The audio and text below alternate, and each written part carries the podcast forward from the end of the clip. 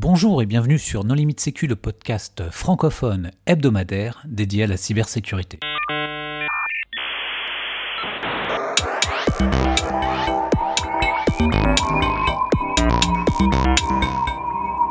Alors aujourd'hui, nous allons parler d'infrastructure as code avec euh, Christophe Tafani de qui, qui travaille dans le département euh, Cloud Security Research chez Datadog. Bonjour Christophe. Bonjour. Et nous recevons également Stéphane Jourdan, qui est Product Manager chez Sneak. Bonjour Stéphane. Bonsoir, bonjour. Pour discuter avec eux, les contributeurs No Limit Sécu sont Nicolas Ruff. Bonjour. Hervé Chauvel. Bonjour. Et moi-même, Johan Uloa. Alors Christophe, en préambule, est-ce que tu voudrais bien te présenter? Oui, bien sûr. Alors, je m'appelle euh, Christophe Tafani de Repère. Euh, je travaille euh, comme chercheur en sécurité cloud chez Datadog. Et avant ça, je faisais partie d'une entreprise de tech où j'ai pas mal travaillé avec des problématiques de security cloud et d'infrastructure en tant que code. Stéphane? Et alors, de mon côté, mon background, c'est essentiellement d'avoir géré des infras pendant une vingtaine d'années. J'ai écrit un bouquin sur l'infra as code il y a cinq, il y a cinq ans à peu près. Euh, et aujourd'hui, euh, après deux ans à avoir euh, développé un produit open source qui s'appelle Drift CTL, qui est un produit open source de gestion de drift d'infrascode, dont on va peut-être un petit peu parler ce soir aussi. Et donc, on a récemment rejoint Sneak pour gérer la sécurité de, de l'infrascode dans, dans un cadre de développeur. Voilà. Alors Christophe, l'infrastructure as code, qu'est-ce que c'est et quel problème ça solutionne? Oui, bah alors je pense que c'est intéressant de partir du, du problème et effectivement pour bien comprendre le, le, pourquoi du, du comment. Donc en fait, au début du cloud, on avait tendance à beaucoup aller dans les consoles, euh, à cliquer sur des boutons pour euh, créer euh, un réseau, un disque virtuel, une machine virtuelle, etc., etc. Et on s'est vite rendu compte que c'était très manuel, c'était fastidieux, ça laissait place à l'erreur, et donc ça rendait les choses compliquées pour déployer une même infrastructure dans plusieurs environnements. Euh, donc il y a des gens qui se sont dit, ok, on va automatiser ça avec des scripts impératifs, par exemple en faisant euh, du Python ou du Bash, on va dire étape par étape, on va créer un réseau virtuel, créer un disque, créer une machine virtuelle, attacher ce disque à la machine virtuelle, etc. Et on s'est rendu compte aussi que c'était assez compliqué d'avoir quelque chose de solide qui était écrit de manière impérative, euh, parce que ça veut dire qu'il faut gérer toutes les conditions d'erreur, qu'il faut s'assurer qu'on laisse pas traîner de ressources derrière quand il y a quelque chose qui marche pas, euh, qu'il faut écrire des tests unitaires, et etc. Et donc c'est là qu'il y a eu l'idée euh, de, de déclarer l'infrastructure de manière déclarative. C'est-à-dire que l'idée c'est qu'à la place d'écrire les étapes pour monter une infrastructure ou pour monter une configuration, on va en fait juste déclarer de manière déclarative euh, qu'est-ce qu'on veut atteindre comme but et on va laisser le travail de la réconciliation entre ce qui est déployé et ce qu'on veut à un outil. Euh, et donc pour donner un exemple très concret, ça veut dire que à la place de dire je veux créer un réseau, créer un disque, créer une machine virtuelle, on va dire je veux un réseau virtuel avec une machine virtuelle et un disque. Et puis c'est donc un, un, autre outil dont on va parler qui va pouvoir dire euh, actuellement il n'y a rien qui est déployé donc je vais déployer. Ou bien s'il y a juste une partie de cette infrastructure qui est déployée, euh, faire juste le diff pour qu'on ait l'état euh, qu'on veut atteindre. Alors l'infrastructure as code, ça veut dire qu'on décrit euh, toute son infrastructure euh, avec du code, mais ce, ce langage, il est il est standardisé, normalisé, il y a plusieurs langages, comment ça marche? Alors ça dépend des outils. Donc si on regarde un petit peu du côté des outils, on a un peu deux grandes catégories. On a ceux qui sont développés par des fournisseurs de cloud comme AWS ou Azure. Donc du côté d'AWS, on a euh, AWS CloudFormation et AWS CDK, qui veut dire Cloud Development Kit. Euh, et du côté d'Azure, on a le Azure Resource Manager. Et après, dans les outils qui sont euh, qui sont pas liés à un fournisseur particulier, on a Terraform et Pulumi. Et donc il y a certains de ces outils qui vont utiliser un langage qui existe déjà, par exemple euh, Go ou TypeScript ou Python. Et il y en a d'autres qui vont utiliser un, une sorte de pseudo-langage, par exemple Terraform utilise le langage HCL, qui est une sorte de langage de configuration, mais qui est quand même un petit peu plus, plus puissant. Donc il n'y a pas de normalisation vraiment de ce côté-là. Stéphane, tu voudrais ajouter quelque chose à, à cette introduction? Non, elle est, elle est parfaite en l'état. S'il n'y a pas de, de, langage euh, standard, il y a quand même un langage qui permet une, une certaine portabilité, c'est-à-dire est-ce que je peux définir mon infrastructure grâce à ce langage? Et pouvoir la déployer dans des environnements cloud aux technologies différentes ou des fournisseurs différents alors en général non, parce que les différences dans les services que les fournisseurs offrent sont très grandes, et donc euh, si on essayait de faire quelque chose qui était commun à, tout, on devrait prendre en fait le, dénominateur commun, et donc ça ferait une grosse perte en termes de, fonctionnalité. Donc par exemple avec Terraform, on peut euh, utiliser Terraform pour écrire une infrastructure qui va être déployée dans AWS. On peut aussi utiliser Terraform pour écrire une autre infrastructure qui va être déployée sur Azure. Et on peut pas écrire une seule fois la même infrastructure et la déployer sur plusieurs fournisseurs de cloud différents. Euh, est-ce que c'est vrai ça? Parce qu'il me semble que Bon, après, il y a un détail dont, tu n'as peut-être pas parlé, c'est la différence entre, euh, on va dire, la déclaration, euh, la, déclarativité, comme tu dis, et ou alors le Desire State Configuration, je ne sais pas comment on appelle ça en anglais, en français. C'est-à-dire, est-ce que on va dire, je veux une, interface euh, qui est tel nom et qui est telle adresse IP, démerde-toi pour me la mettre sur le système que j'utilise, ou est-ce qu'on va dire, tu lances la, commande ifconfig eth0 up jusqu'à ce que ça fonctionne? Et il me semble que dans le cas euh, de State Configuration, tu peux avoir des plugins par fournisseur de cloud et dire je veux une VM Linux avec tant d'interface réseau, telle adresse IP. Et après, des plugins derrière vont se débrouiller pour, appliquer les commandes qui font que cette machine va exister chez ton fournisseur de cloud.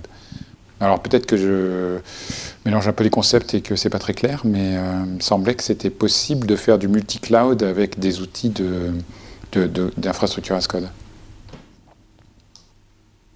Alors, je peux répondre moi, par exemple, pour, pour, pour baquer euh, la remarque est bonne. Euh, ça va être répétable de dire dans un cadre AWS, je veux une IP dynamique que j'attache à une VM et par exemple si on crée différents environnements, on va pouvoir de manière infinie recréer pour n environnements n VM avec n adresses IP qui sont automatiquement configurées pour un Linux. Donc ça, ça va fonctionner à l'intérieur d'un même cloud.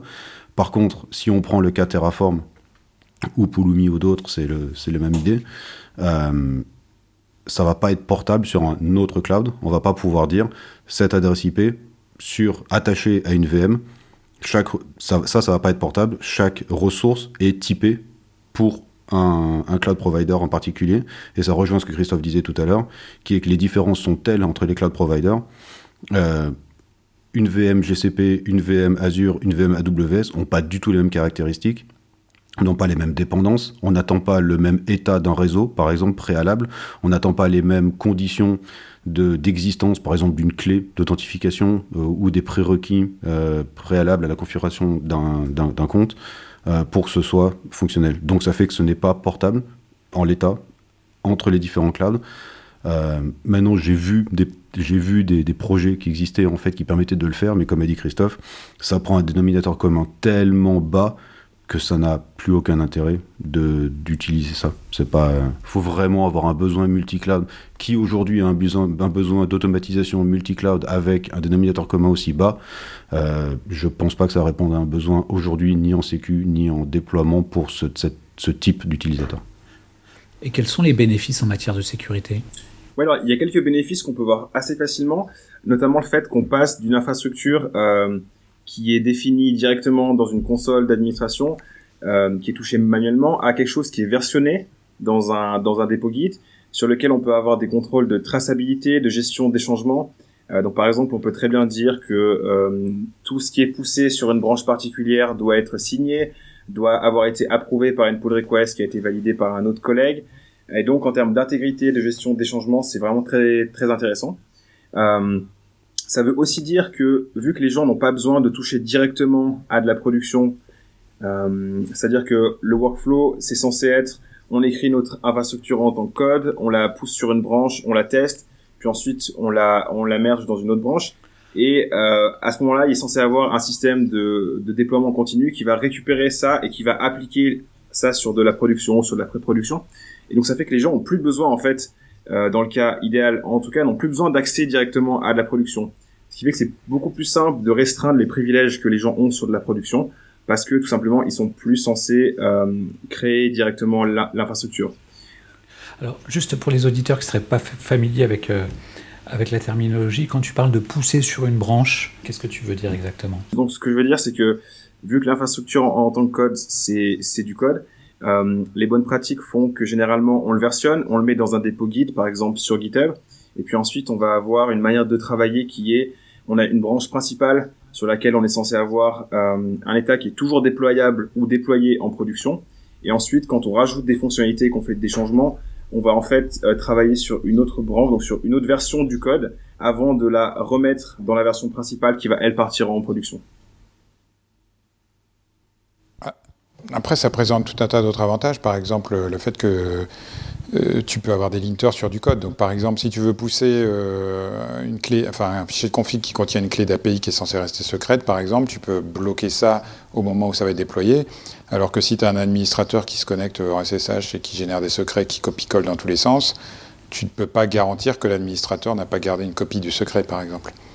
Donc le, fait que ce soit des, fichiers de config, ça te permet aussi d'appliquer des, analyseurs. Euh, pareil, si tu veux, alors là on s'éloigne un peu du sujet, mais si tu veux euh, chercher rapidement euh, dans ta prod qui est-ce qui tourne avec un Docker moins, moins privilege par exemple, et que tout est dans des fichiers de config, ben c'est plus facile que d'aller se loguer sur les machines et récupérer la config de toutes les machines pour avoir la liste des process par exemple. Tout à fait. Et euh, c'est un peu ce sur quoi je voulais, je voulais venir par la suite, c'était que on passe vraiment d'une situation où on est censé avoir euh, différents morceaux d'infrastructure déployés dans différentes régions, dans différentes parties, par exemple d'AWS. Euh, on passe de ça à quelque chose où on est censé avoir différentes parties de l'infrastructure qui sont définies à un seul et même endroit. Donc notamment pour des gens qui font de la, de la sécurité, ça simplifie beaucoup euh, des questions de quel service on utilise, comment c'est configuré, qui est-ce qui travaille dessus, qui est-ce qui a euh, la responsabilité de ce code, de cette infrastructure. Et puis notamment, l'une des choses... Vas-y Hervé L'origine d'infrastructure as code, est-ce que c'est pas simplement dû euh, à un problème d'échelle? C'est-à-dire qu'il est clair qu'il faut tellement industrialiser euh, dans le cloud qu'il fallait nécessairement ce type de, de fonctionnalité pour gérer. Alors moi j'en ai eu besoin très tôt effectivement puisque j'ai eu la chance assez rapidement à la toute fin des années 2000 de commencer à à avoir des prods sur sur des clouds des, des clouds euh, internes. Et vers 2008-2009 il faut se souvenir par exemple que le EC2 Amazon n'avait pas de disque persistant. Donc quand euh, tu lançais ta prod c'était super, en trois clics, euh, tu avais, 10 serveurs qui tournaient avec un load balancer. Par contre, quand euh, AWS euh, enlevait ton rack parce que, euh, je sais pas, il y avait un problème de RAM sur ton, sur ton, dans ta baie, bah, ça, ça relançait pas ta prod. Donc, il y avait un besoin de scalabilité, certes, parce qu'on est à la fin des années 2000 et que, que c'est le, c'est le, c'est le début de, de, de, scale un peu monstrueuse que tu pouvais pas faire en physique dans les data centers euh, à l'époque traditionnelle, le temps de commander chez Dell, etc., de, de raquer, d'avoir des nouveaux, euh, etc. C'était compliqué. Euh, donc c'était une petite révolution pour nous à ce moment-là. Par contre, AWS à la fin des années 2000 est vraiment pas stable là-dessus, donc on avait un besoin de pouvoir relancer hyper facilement une configuration de données. Et c'est là que les premières versions, par exemple, de, Puppet ont fait, euh, ont commencé à apporter légèrement euh, une capacité d'automatisation euh, là-dessus. Chef a apporté un tout petit peu plus tard vers 2010 euh, des fonctionnalités un peu améliorées autour de Ruby. Donc on retrouvait à ce moment-là du code. On passait complètement d'un univers de sysadmin avec du shell, éventuellement des interactions API, etc. Mais même à l'époque euh, Eucalyptus, etc. de, Ubuntu, on pouvait interagir avec une API pour déployer de, des Ubuntu en, bare metal, en, en, physique, dans des data centers, euh, il y avait très peu de choses pour interagir de manière euh, euh, codé, donc comme, comme Christophe disait tout à l'heure, en fait, pour pouvoir le versionner, pour pouvoir le, le, déployer, suivre avec le temps, etc. Il n'y avait pas du tout ça, et c'est Chef et Puppet qui, il y a bah, plus d'une dizaine d'années, ont commencé à amener ça, et bah, c'est un petit peu après, bah, Vagrant, par exemple, de HashiCorp, avec du Ruby, cette fois-ci, on a pu, via des plugins, avoir des interactions avec des, des hyperviseurs, puis des clouds, euh, y compris des clouds internes, hein, VMware, etc. Tout ça fonctionnait. Donc, petit à petit, on arrivé à tout ça, et c'est comme ça qu'on est arrivé après à des Terraform vers, donc, euh, je sais pas, je dis peut-être une connerie, mais je crois que c'est vers 2014 que les premières versions de Terraform, je crois, 2015 euh, peut-être, la première version. Alors Kubernetes, et c'est hyper intéressant puisque c'est encore une surcouche au-dessus de tout ça, puisque c'est une API Euh, donc moi je suis très concerné par l'aspect développeur venant uniquement de prod. Euh, mon background à moi c'est vraiment la gestion de prod, et, mais avec un background engineering. Donc euh, comment on interagit avec des API, comment on gère de la prod de manière rigoureuse, répétable et, plus scientifique que juste cliquer n'importe où. Kubernetes, c'est l'aboutissement pour moi de tout ça. Alors c'est peut-être, c'est critiquable à plein d'endroits puisque c'est 150 000 API, très compliqué, tout ce que tu veux. Par contre, c'est bien quelque chose qui est à disposition d'un développeur avec une API et des outils qui permettent de déployer, de répéter à l'infini avec une interaction d'infrastructure en manager dessous pour ce qui est la base, pour ce qui est les réseaux, pour ce qui est les authentifications, pour tout ce qui est euh, stockage, relance, euh, tout ce qui est à relancer, les load balancers, etc. Mais également sur les couches applicatives du dessus, qui va être de déployer des pods, déployer euh, la scalabilité de ce qui va être euh, servi derrière à ce moment-là un load balancer. Et c'est là qu'on rentre dans des choses super intéressantes pour moi, qui sont de multiples API au niveau infrastructure, d'en haut sur la partie euh, applicative servie jusqu'au plus bas possible en fait au niveau du cloud et la scalabilité de juste le compute euh, et le réseau en bas. Mais est-ce qu'on peut tout automatiser avec Terraform? Oui, alors parfaitement parce que dans AWS il y a un certain nombre par exemple de, de mécanismes liés à la sécurité qui sont euh, qui sont configurables par Terraform. Euh, tous ceux qui supportent une API pratiquement, donc par exemple on peut créer euh, des trails Cloud Trail, on peut on peut activer différentes configurations qui évitent de se tirer une balle dans le pied. Donc clairement, il y a beaucoup d'automatisation qu'on peut faire d'un point de vue sécurité avec des technologies comme, euh, comme Terraform. Est-ce que l'infrastructure as code, ça sert aussi à faire de la cybersécurité? Oui, alors c'est, je pense, l'un des points qui est très intéressant euh, pour la sécurité, c'est qu'encore une fois, on passe d'une situation où on a nos machines virtuelles, nos réseaux, nos, nos, nos stockages qui sont euh, dans un, un environnement de production et pour lesquels il faut aller voir, faut aller scanner comment c'est configuré, vers quelque chose qui est directement disponible dans un dépôt Git ou, GitHub. Et donc ça veut dire que c'est très facile d'aller voir dans cette définition de notre infrastructure qu'est-ce qui est potentiellement mal configuré. Et c'est particulièrement intéressant parce que quand on regarde euh, les fuites de données qui se passent ces derniers mois, ces dernières années, on voit que la plupart du temps dans le cloud, c'est des mauvaises configurations. C'est des choses comme des buckets euh, publics, c'est des groupes de sécurité qui laissent passer du trafic vers des portes d'administration. Euh, c'est des politiques d'authentification qui sont trop euh, qui sont trop faibles. Et ça, c'est des choses qui sont très facilement visibles dans du code Terraform. Donc depuis quelques mois, depuis quelques années, il y a pas mal d'outils qui se développent autour de ça. Et donc l'idée, c'est vraiment euh, de prendre comme entrée du code Terraform ou euh, d'autres outils, mais on va peut-être se concentrer sur, sur, euh, sur Terraform. Donc de prendre ce code comme entrée et de regarder dedans, est-ce qu'il y a des choses qui sont mal configurées d'un point de vue sécurité? Il y a pas mal d'outils. Il y a notamment un outil open source euh, Chekhov, Regula, SemGrep, Terrascan, TFSec. Donc il y a un certain écosystème qui se crée. Et donc c'est quelque chose qui est de plus en plus populaire parce que ça permet notamment pour des développeurs qui écrivent ce code d'infrastructure en tant que code d'avoir des retours très rapides euh, directement sur leur machine sur est-ce qu'il y a quelque chose qui est mal configuré euh, donc sur la machine du développeur dans des dans des pré-commit hooks c'est quelque chose qui peut tourner sur la machine en local à chaque commit euh, qu'un utilisateur va faire. Ça peut tourner par exemple toutes les nuits dans une pipeline euh, qui va analyser un dépôt Git. Et donc ça permet d'attraper des problèmes de sécurité très tôt, avant que ça arrive en production, euh, ce qui est mieux pour les développeurs, ce qui est mieux pour la sécurité et ce qui rend tout le monde content. Du moment que les attentes sont bien définies en, amont, et ça c'est un piège courant, c'est que quand on commence à scanner des choses, que ce soit du code d'infrastructure as code ou autre chose, il faut être sûr que les gens qui écrivent ce code, ils soient au courant et ils aient les moyens euh, d'écrire ça de manière sécurisée. Bah, sinon, ça veut juste dire qu'on va les ralentir et les bloquer dans ce qu'ils font. Mais alors, est-ce que les outils que tu as cités sont réellement utilisés en production aujourd'hui et, et c'est lequel le meilleur? Oui, alors ils sont ils sont très populaires globalement, ils gagnent en popularité. Euh, les, les différents critères de comparaison en fait qu'on peut regarder, c'est bon évidemment tout ce qui est la maturité, euh, qui est-ce qu'il développe, l'adoption, et on a aussi tout ce qui est expérience utilisateur. Est-ce que quand il nous met, quand il nous affiche un problème de sécurité, est-ce qu'il nous donne les instructions pour le remédier?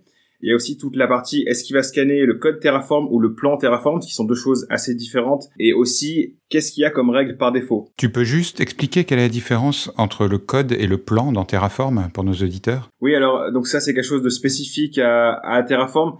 Euh, mais globalement, donc on va écrire du code Terraform qui va décrire une infrastructure qu'on veut avoir. Et au moment où on va vouloir la déployer, Terraform va générer ce qu'on appelle un plan. et c'est en fait ben, le plan de ce que Terraform veut faire. Et l'intérêt, c'est que ça contient plus d'informations contextuelles sur ce qui va être déployé, et ça permet donc d'avoir euh, moins de faux positifs, mais ça nécessite d'être authentifié contre, par exemple, contre AWS, et ça nécessite, par exemple, une connexion à Internet, donc ça va être plus long. Euh, donc ça, c'est un petit peu les, deux types de, de, de scan qui existent. Scanner le code, c'est plus rapide, mais il y aura plus de faux positifs ou de faux négatifs. Et scanner le plan de Terraform, ça va être un peu plus long, ça aura plus de contraintes, mais ça va donner des résultats plus précis vous nous avez expliqué que l'infrastructure Ascode, ça résolvait euh, pas mal de problématiques de sécurité, mais est-ce que ça introduit euh, également de nouveaux risques? Alors il peut y avoir effectivement ça, en fait, un peu comme, comme il y a eu à, la grande période, tout début de Docker, où, tout le monde réutilisait des images, où 90% des images qu'on trouvait sur le hub étaient, étaient malheureusement trouées, et, euh, donc bah, on, déployait on déployait des images qui n'étaient qui pas à jour. On va retrouver le même problème euh, chez. dans le cas de Terraform, c'est pas la responsabilité d'Achicorp, hein, ils y sont pour rien, euh, mais c'est le fonctionnement même d'un module. Donc un module Terraform, c'est un set de ressources. Donc Christophe a mentionné du code. Donc en fait, où c'est une suite de ressources pour dire j'ai un IAM, j'ai un, bucket, j'ai ce je ne sais quoi, et tout ça cumuler fait quelque chose de, cohérent pour le déployer. Et on peut avoir un module. Un module, c'est l'assemblage de tout ça qui est réutilisable. On va pouvoir injecter, par exemple, des variables à l'intérieur du module pour populer tout ça, euh, pour que ce soit plus facile. ces modules sont disponibles exactement sur le même modèle que bah, des, containers Docker, par exemple, sur le hub, et les gens vont pouvoir les réutiliser chez eux. Euh, si c'est bien fait et maintenu, c'est super. Euh, si c'est mal fait ou pas maintenu, bah, on déploie des choses qui sont mal faites et mal maintenues. Euh, donc ça, c'est la première réponse que moi je peux apporter sur, sur la question. La deuxième, c'est que ça peut également apporter un faux sentiment de sécurité. C'est-à-dire que comme le linter ou l'analyseur euh, statique est passé sur la workstation du développeur, le feedback est bon, ça a déployé, la CI a déployé le pipeline, etc. Super, on est content, c'est parti. Et puis, bah, il s'est rien passé depuis pendant peut-être quelques jours, quelques semaines, et puis peut-être un changement a été fait manuellement. Et on croit que comme l'analyseur sécurité en amont est passé, c'est toujours bon. Or, la réalité n'est plus bonne. Et c'est là qu'il y a tout un florilège de différents problèmes qui peuvent arriver. C'est une des raisons pour lesquelles on a fait ce produit open source, DriftCTL, qui détecte cette, euh, ce déphasage, ce, ce, désalignement entre l'intention et la réalité. Et on en parlera les changements manuels sont pas prohibés C'est Enfin, je veux dire, euh, c'est pas quelque chose à bannir Ah bah à bannir oui, mais la réalité est, toujours est toujours différente. On a toujours on a toujours un client, on a toujours un, boss, on a toujours euh, un collègue qui historiquement a les credentials. Voilà, c'est sur la partie humaine. Euh, il y a toujours les, les, les, gens qui font le support de nuit, qui sont qui sont d'astreinte, etc. Et il y a un problème, il faut bien qu'ils puissent intervenir. et on n'a pas le temps forcément lors d'un lors ce sont le genre de gens qui peuvent avoir des accès privilégiés, mais ça c'est sur la partie humaine. Euh, ça peut encore être géré, mais surtout ce qui est euh, authentifié, donc les scripts authentifiés, les scripts de backup la nuit, euh, les, les des lambda, des, des, des, pods qui ont un service qui tourne et qui a un accès, par exemple, pour aller lire quelque chose dans une base de données et écrire sur un bucket S3 à un autre endroit. Euh, tout ça, c'est authentifié et tout ça, à un moment ou un autre, peut avoir un bug. Tout ça peut être abusé. Euh, tout ça peut changer. Ou pire, être basé sur une assumption qui change dans le temps. Euh, je pense par exemple à, des, à, des, profils de sécurité IAM qui, qui sont assumés comme étant hyper restrictif de base et qui, bah, dans le temps, des fois, là, hyper récemment, euh, il y a eu un, y chez AWS euh, d'un changement de contenu, de scope, euh, de périmètre d'une policy IAM. ça a un impact et si à ce moment-là, je sais pas, un exploit, quelqu'un, un script, un bug, quelque chose qui n'était jamais censé écrire et qui ne pouvait pas le faire pendant tout ce temps-là, se met à pouvoir le faire de par un changement tiers, à ce moment-là, en fait, bah, on se retrouve avec des gros gros problèmes. Donc c'est là qu'il y a une grosse différence entre l'intention, euh, la réalité, qu'elle soit humaine, qu'elle soit due à des scripts, qu'elle soit due à n'importe quoi d'identifié, et qui peut des fois en combinaison avec un changement autre, non, absolument pas sous contrôle. Là, on se retrouve avec un triangle en fait de conditions qui sont absolument désastreux d'un point de vue euh, purement sécurité.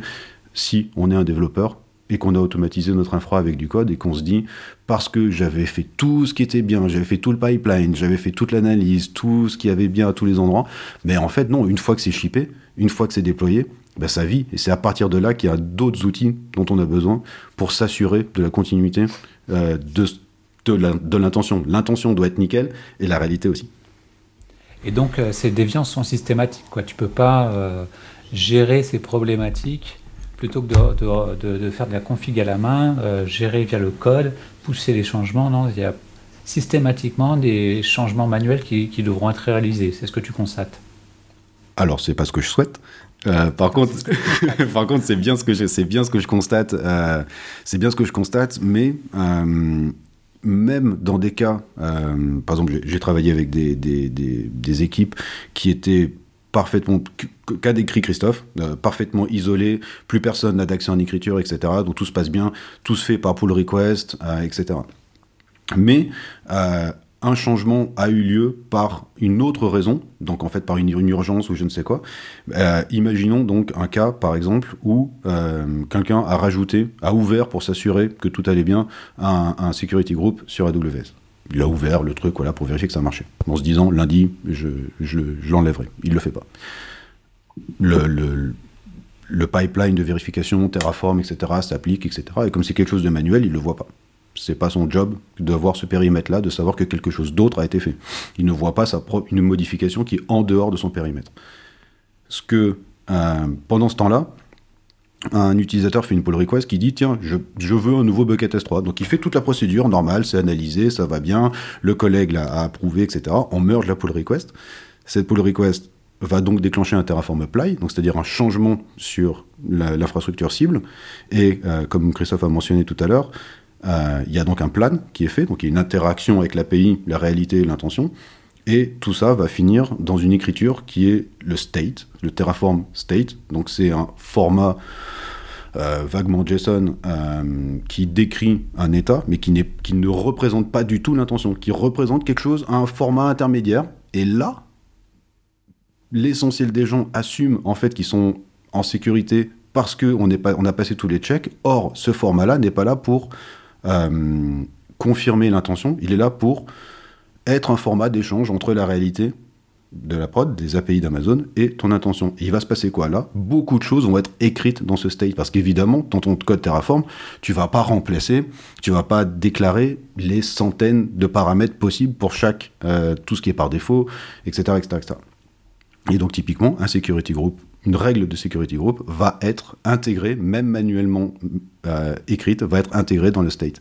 Et c'est là, en fait, qu'il faut euh, des outils qui permettent de valider que par un effet de bord, j'ai simplement rajouté un bucket S3 et deux semaines avant, quelqu'un a rajouté une règle, ça va être écrit dans le state. C'est dramatique d'un point de vue sécurité. C'est voulu d'un point de vue fonctionnel par HashiCorp parce que c'est normal, c'est comme ça que ça doit fonctionner, ça doit représenter un état final, mais il y a donc bien besoin d'un outil au milieu d'analyse euh, d'impact pour ce genre de cas. Et donc ce qu'on retient, je pense, euh, de, ce que Stéphane dit, c'est que euh, c'est important d'avoir de l'analyse sécurité sur le code de l'infrastructure en, tant que code. Ici, on a, parlé de Terraform, mais c'est aussi important de regarder ce qui se passe dans les environnements de production euh, c'est-à-dire de regarder comment les choses sont configurées et de s'assurer qu'il n'y a pas eu de, euh, de changements qui ont été faits en production ou de choses qui sont plus configurées comme on pense qu'elles doivent l'être. Il n'y a pas aussi le fait que les, les, infrastructures de développement, or là, l'infrastructure euh, devient du développement, sont toujours plus faciles à intruser que que celle des, des exploitants.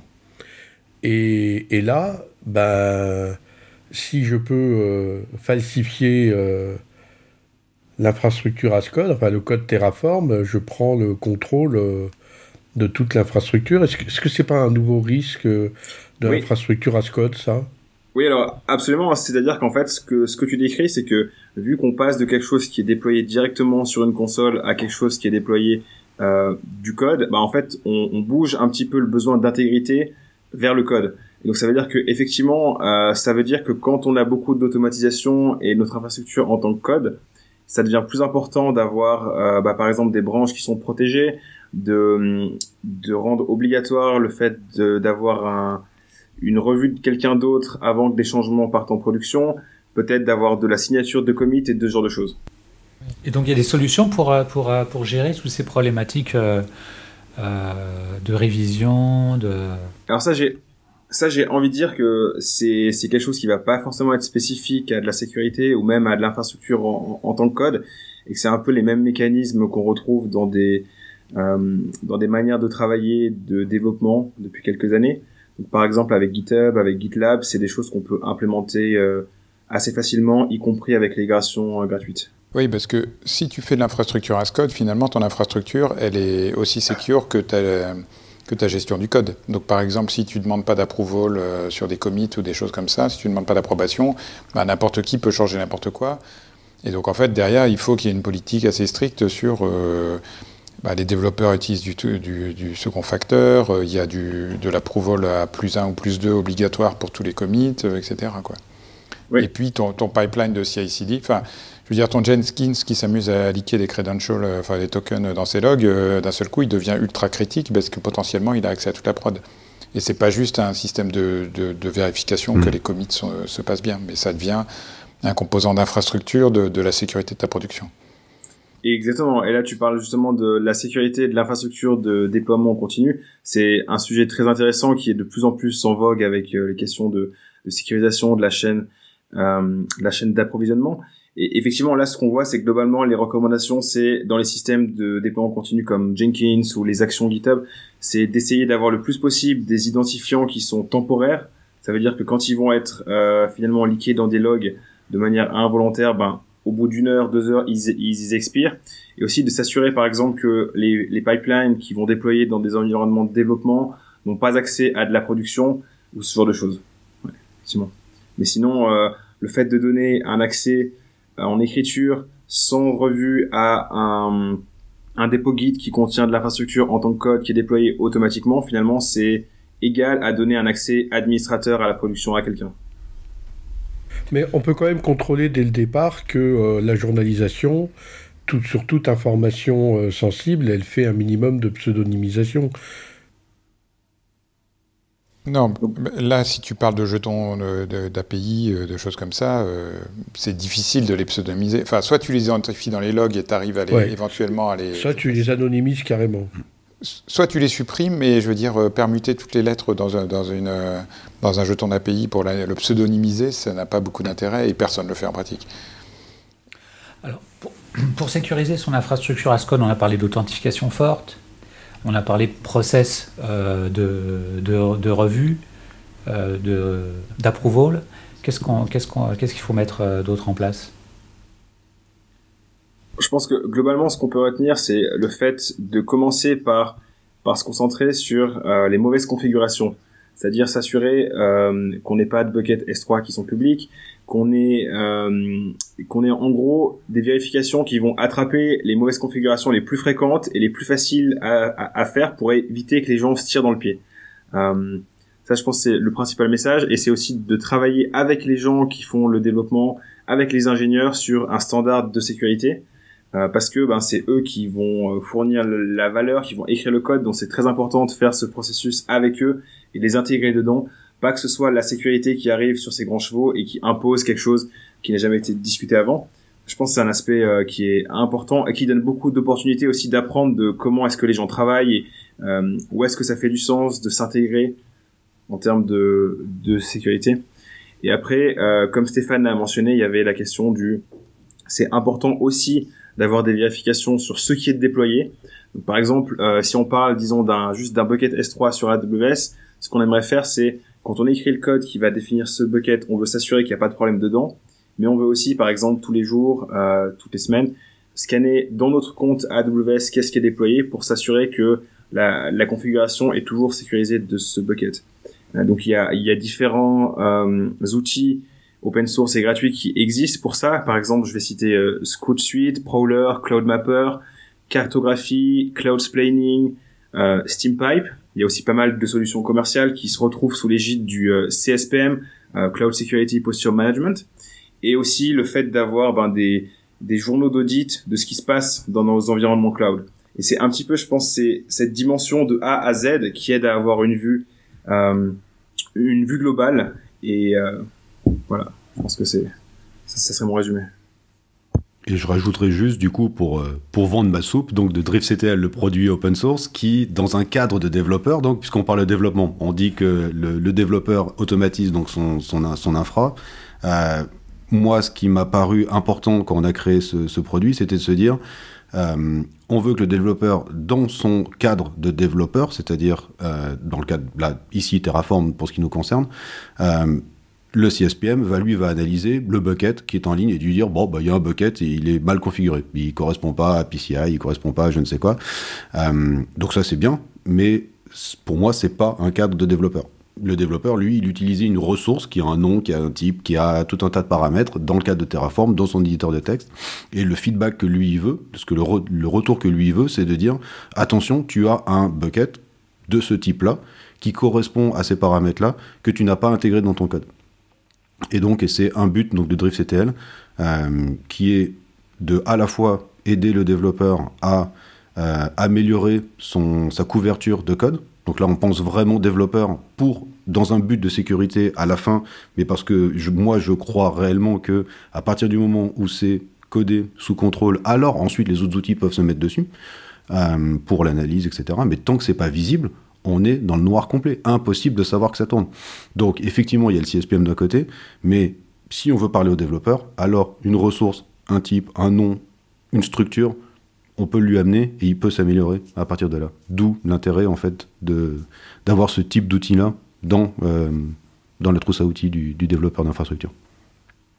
Et tu soulèves un, très bon point, c'est le fait qu'il y a beaucoup d'entreprises qui ont des déploiements existants, qui tournent déjà, et qui se posent la question de... Euh, comment est-ce qu'on amène ça dans de l'infrastructure en tant que code sans pour autant devoir refaire tout depuis zéro.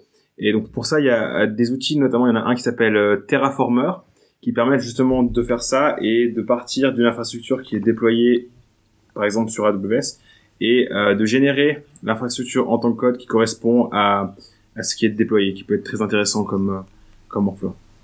Et quel est le niveau d'utilisation actuel? Est-ce que c'est largement utilisé? Et comment est-ce que vous pensez que les choses vont évoluer à ce niveau? Je pense que c'est raisonnable de dire que c'est grandement utilisé, surtout chez les entreprises qui sont euh, euh, natives du cloud, donc qui ont commencé à utiliser le cloud euh, depuis le début. Il y a aussi le fait que, à mon avis, c'est plus simple en fait quand on utilise quelque chose comme AWS ou Azure, c'est plus simple et ça rend l'expérience meilleure d'utiliser quelque chose comme Terraform que de le faire manuellement. Euh, parce que c'est plus rapide à recréer, parce que quand on le détruit, on est sûr qu'il n'y a pas des ressources qui restent, qui vont nous coûter cher le mois prochain. Euh, donc le fait que ce soit plus pratique, je pense c'est un très gros incentif pour les gens de s'en servir. Euh, je pense qu'il y a aussi beaucoup d'entreprises qui sont arrivées dans, euh, dans les déploiements cloud un petit peu avant que ce soit populaire et qui n'ont pas forcément tout, qui utilisent de l'infrastructure en tant que code. Donc j'aurais tendance à dire qu'une majorité des entreprises dans le cloud utilisent quelque chose comme CloudFormation, Terraform, Pulumi, euh, même si c'est pas forcément sur la totalité de leur périmètre. Il y a par exemple des choses qui n'étaient pas supportées historiquement par Terraform euh, ou qui n'avaient pas d'API dans AWS. Et dans ce cas-là, forcément, s'il n'y a pas d'API, il n'y a pas de moyen d'avoir de l'automatisation. Ok. Est-ce que vous souhaitez apporter le mot de la fin? Quel serait-il? Qu'est-ce que les auditeurs doivent retenir? Bah, il, faut utiliser, il faut utiliser infrastructure as code euh, le plus possible, évidemment.